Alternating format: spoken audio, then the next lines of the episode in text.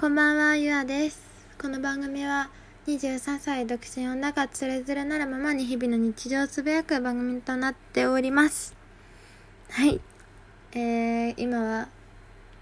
日曜日の深夜、月曜日の早早朝、早朝とは言わないと思うんですけど、今ね、ちょっと我が家のテレビが映らなくなってしまって、というのもテレビの故障ではなく、あの、なんかアパートの共用ブレーカーが落ちたとかなんとかで、ちょっといつ復旧するかもわからず、で、今週は推しの番組、推しが出る番組がとても多いので、ちょっと夜見れなくなってからも嘆き悲しんでるんですけど、まあ嘆き悲しんでるばかりでも仕方がない。もう最悪 TVer で見る、一回見るしかないなと思いつつ、ただねテレビが見れないって結構痛手じゃないですか。なんであの推しが出てるあのハンサムライブっていうねアミューズの若手俳優たちがこう1年に1回ファンにあのファン感謝祭と称してあの歌とかダンスを、えー、やってくれるステージでやってくれるっていうそういうのがあってそれの2014年のものを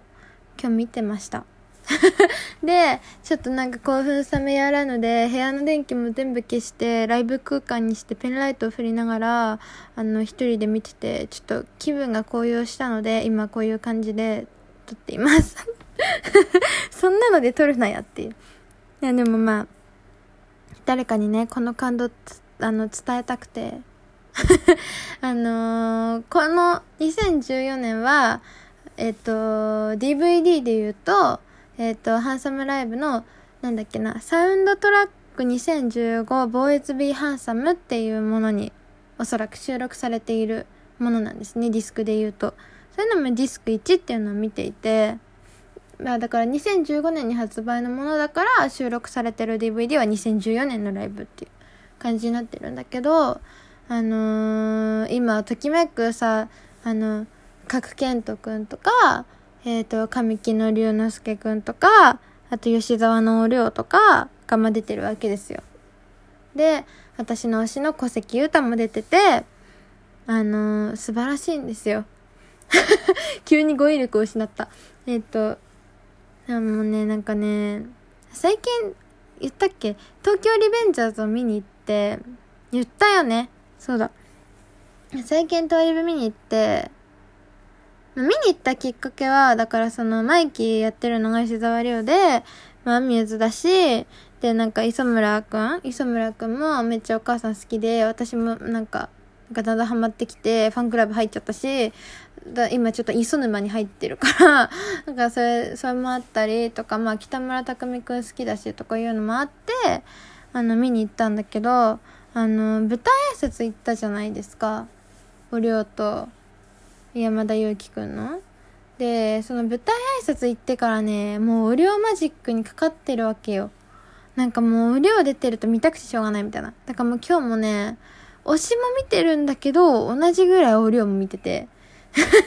どうしちゃったって感じ？だからもうね、最近ね、どうしようかなって感じなんですよ。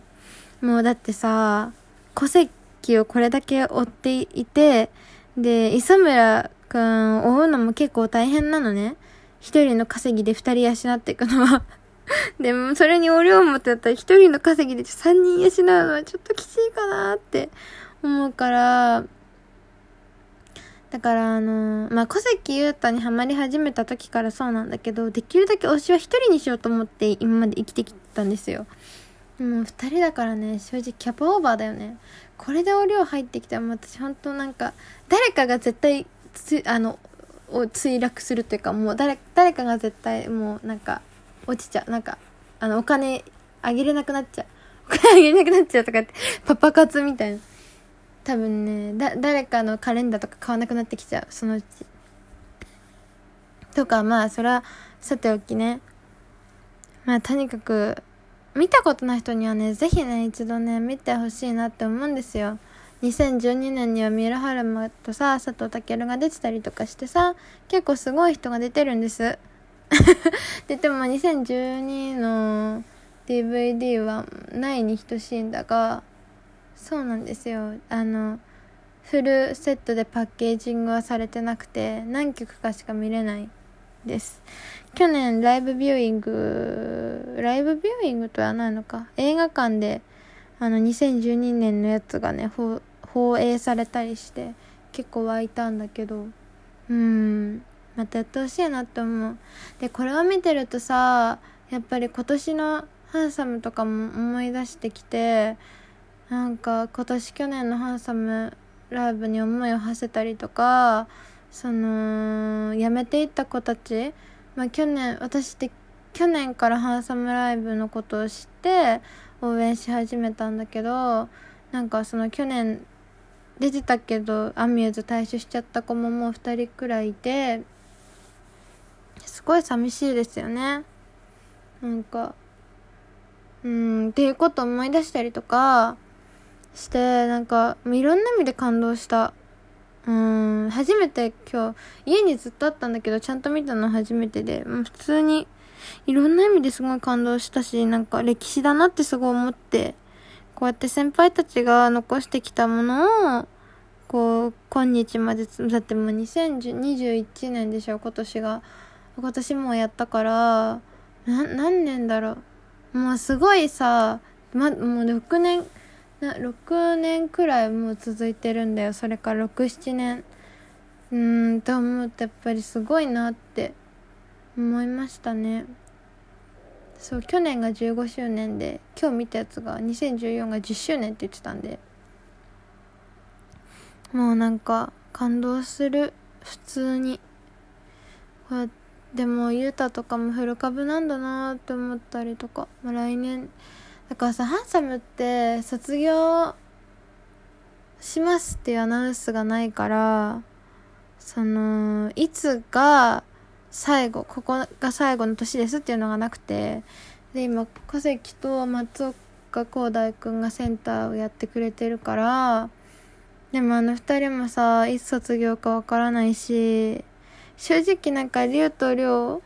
神木の龍とさ吉沢吉沢を龍の2人時のことを考えるとさ小関と、まあ、佐藤健と三浦春馬もそうだけど